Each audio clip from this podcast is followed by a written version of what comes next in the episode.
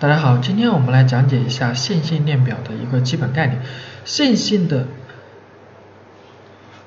链表主要是指线性表的链式存储结构，但是线性链表它也存在一个缺陷，也就是它的顺序存储结构。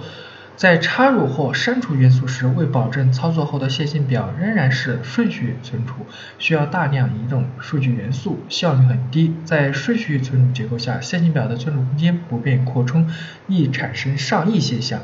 线性表的顺序存储结构不便于对存储空间的动态分配。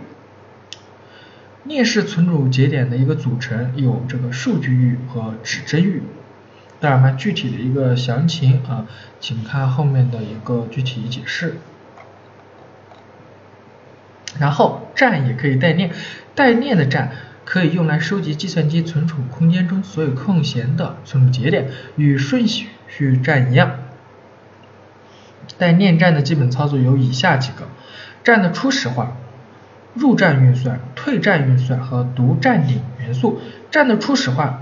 的意思是建立一个空站的顺序存储空间。入站运算的意思是在站顶位置插入一个新元素。退站运算取出站顶元素并赋给一个指定的变量。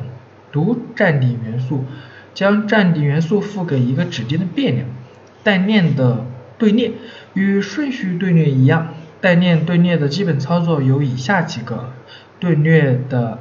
初始化建立一个空队列的顺序存储空间，入队运算在循环队列的队尾加入一个新元素，退队运算在循环队列的排头位置退出一个元素并赋给指定的变量。这个也就是我们今天讲到的一个线性链表。好的，下节课再见。